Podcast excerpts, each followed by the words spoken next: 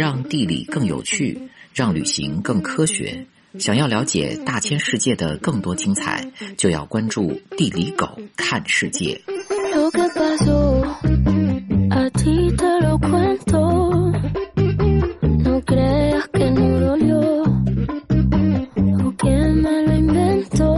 西班牙王国是一个南欧国家，大部分国土位于欧洲西南部的伊比利亚半岛。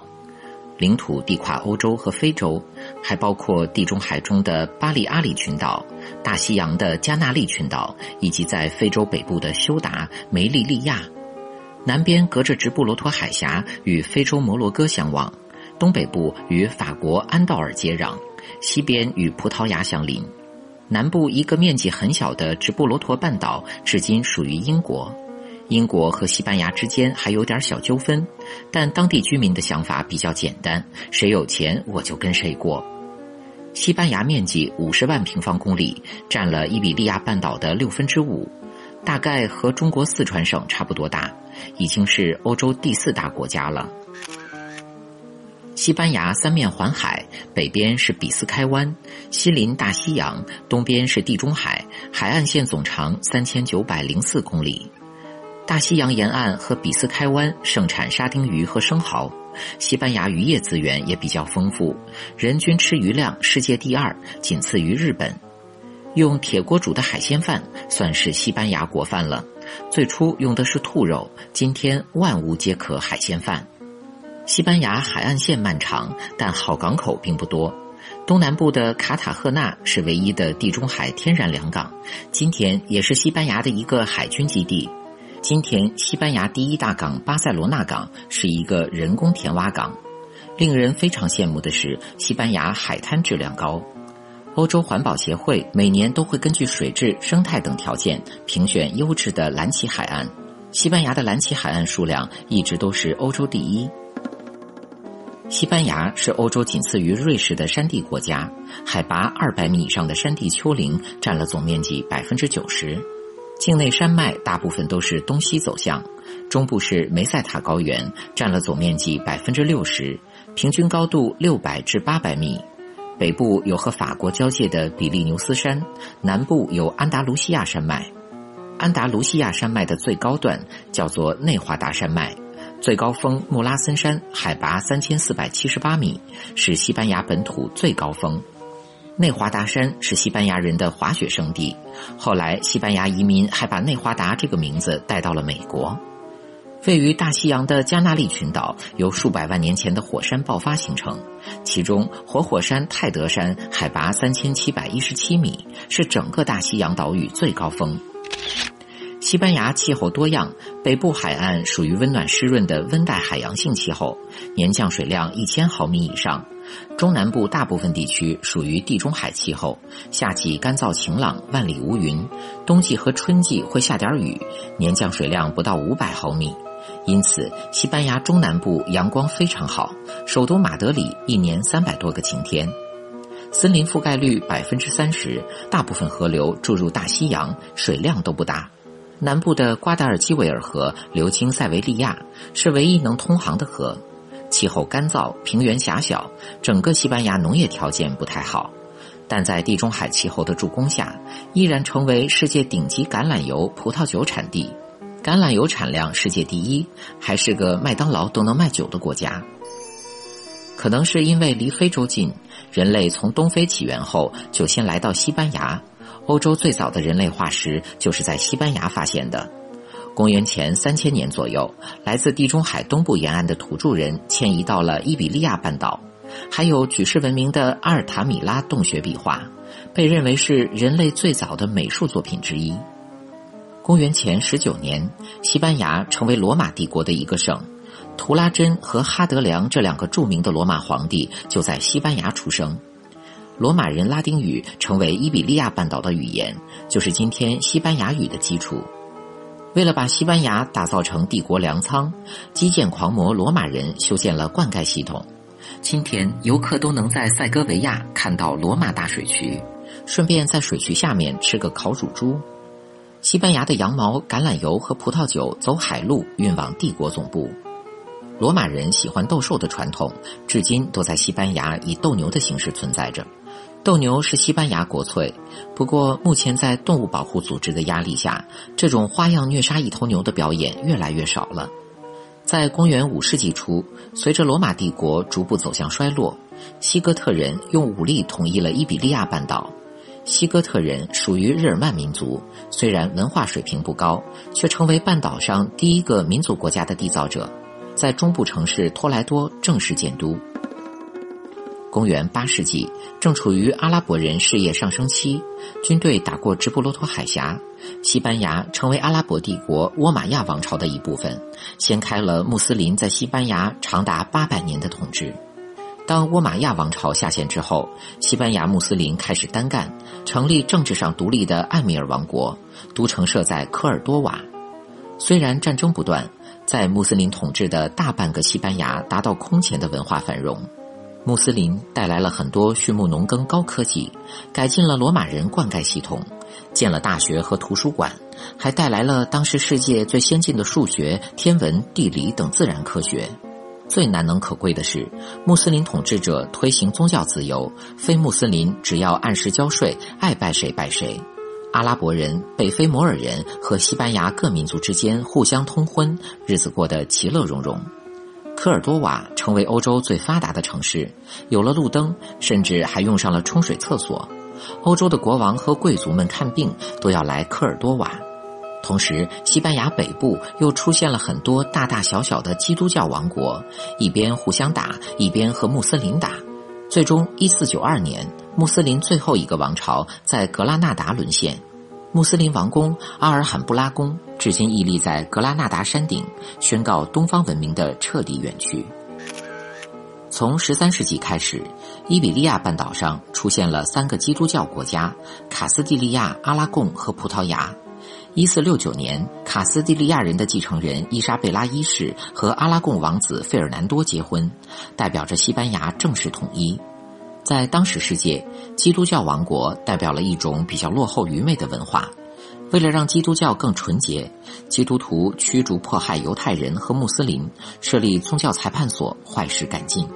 在宗教裁判所第一任裁判官任职的十七年中，一共处死了十万多人。宗教裁判所到一八三零年才正式废除。当时西班牙人都吓得在家门口挂猪腿，证明自己不是异教徒。伊比利亚火腿就是通过这种残酷的方式流传了下来。今天的西班牙虽然是个政教分离的现代国家，但天主教会依然在社会中发挥重要作用。西班牙一些大大小小的节日都和天主教有关。西班牙北部还有一条著名的教徒的朝圣之路。源于欧洲市场对于香料这些来自东方爆款的无比渴望。一四九二年，西班牙女王伊莎贝拉一世资助了一位叫哥伦布的社会青年航海到印度给本宫找香料。从西班牙一路向西，哥伦布虽然没有找到印度，但却误打误撞来到今天加勒比海地区的巴哈马群岛。此后，哥伦布的发现之旅开启了人类轰轰烈烈的大航海时代。西班牙社会各阶层对新大陆的投资创业充满了热情，殖民者一手拿剑，一手拿十字架，仅仅用了五十年的时间，占领了墨西哥、秘鲁等大半个美洲，开始殖民统治。至今，西班牙语都是中南美洲大部分国家的官方语言。因为罗马帝国时期，西班牙人就在给罗马皇帝挖矿，挖矿成为西班牙人的民族记忆。西班牙殖民南美的方式非常单调，无非就是强迫印第安人挖矿。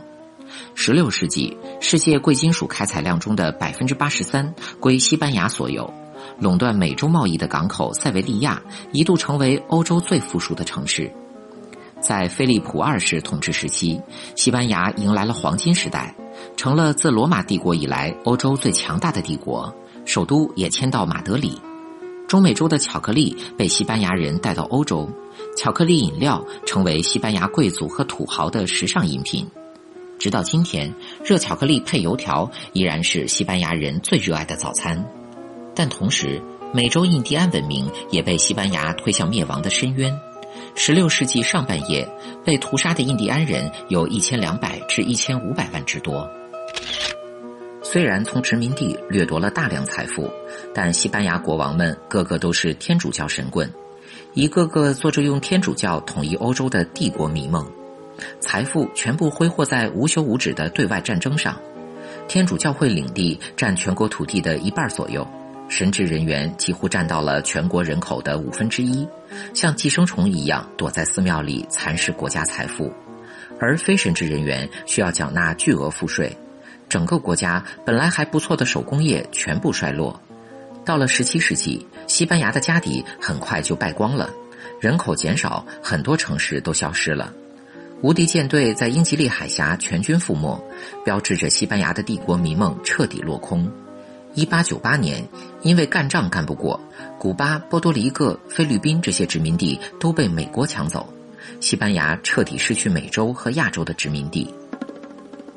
一九三六年，西班牙爆发了持续三年的内战，众多国际力量参与其中，打成二战预告片。内战的结果永远是同胞之间杀戮和报复，近百万人丧生。最终，希特勒的塑料兄弟弗朗哥将军在一九三九年建立了一个军事独裁政府。弗朗哥是个内战中杀人如麻的军阀，但他对付希特勒很有办法。嘴上说要为大哥赴汤蹈火，万死不辞，但实际上死皮赖脸，一拖再拖，最终没有让德军踏上西班牙虚弱的土地，还放开国界，让几万名法国犹太人逃生。二战结束后，西方民主社交圈特别瞧不起西班牙这种独裁国家，各国撤大使完全不给入群的机会。美国援助欧洲的马歇尔计划也拒绝带西班牙一起玩。要不是大舅子阿根廷独裁将军贝隆提供食品，西班牙人连生存都难以维持下去。西班牙矿产资源的特点是多煤铁少油气，黄铁矿储量世界第一，还是世界上最大的水银产地和出口国。但是整个国家经济发展所需要的石油百分之八十需要进口，农业条件差，资源一般。弗朗哥政府还玩闭关锁国，自给自足。上个世纪五十年代，西班牙经济在崩溃的边缘反复试探，最后实在撑不住，通过给美军建基地换取十亿美元援助，经济才得以对外开放，有了好转。一九六零至一九七三年，西班牙从落后的农业国家快速发展成为工业国，经济都是百分之九的高增长率，有了不错的汽车工业，还有了几个世界家喻户晓的汽车品牌，例如西雅特 Seat。当人们吃饱肚子后，一个人说了算的政府更不能让天性自由的西班牙人满意。一九七五年弗朗哥死后，在不发生内战、政变和被外国政府颠覆的情况下，西班牙和平并合法的成为民主国家。今天，以旅游业为主的服务业占国民生产总值的百分之七十左右，成为世界第二旅游大国。欧洲旅游总部就在马德里。巴塞罗那港成为地中海最大的邮轮停靠港，尤其是英国、德国的阳光梦，西班牙入境政策一点变化，在德国就是举国关注的大新闻。婉约欧洲与狂野非洲相遇，地中海波光与大西洋风浪交汇，腓尼基人、希腊人、罗马人、犹太人、阿拉伯人、哥特人，还有吉普赛人都在西班牙这片土地生活过。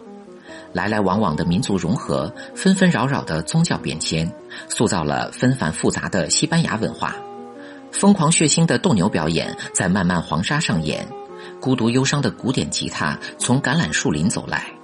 弗拉明戈这种炽热孤独的歌舞，每天都在白日街头和黑夜酒馆响起。毕加索、达利光怪陆离的艺术从这里走向世界，世界各地的人们来到这里朝圣高迪的建筑。那个骑着瘦弱老马与风车战斗的堂吉诃德，映照着在这个荒诞世界上孤独前行的我们。我以呜咽的言语歌唱，记起悲伤的风吹过橄榄树。西班牙人热情浪漫，自由不羁，见过人世间最大的风浪，穿过最美的华服，喝过最心醉的酒。就像弗拉明戈舞蹈中很少出现少男少女，都是饱经风霜、写满故事的中年舞者。梦幻繁华过眼云烟，悲欢离合归于平淡。愿我们一起唱不尽飞短流长不夜天，舞不尽千帆过尽的人生路。以上就是今天的全部内容。让地理更有趣，让旅行更科学。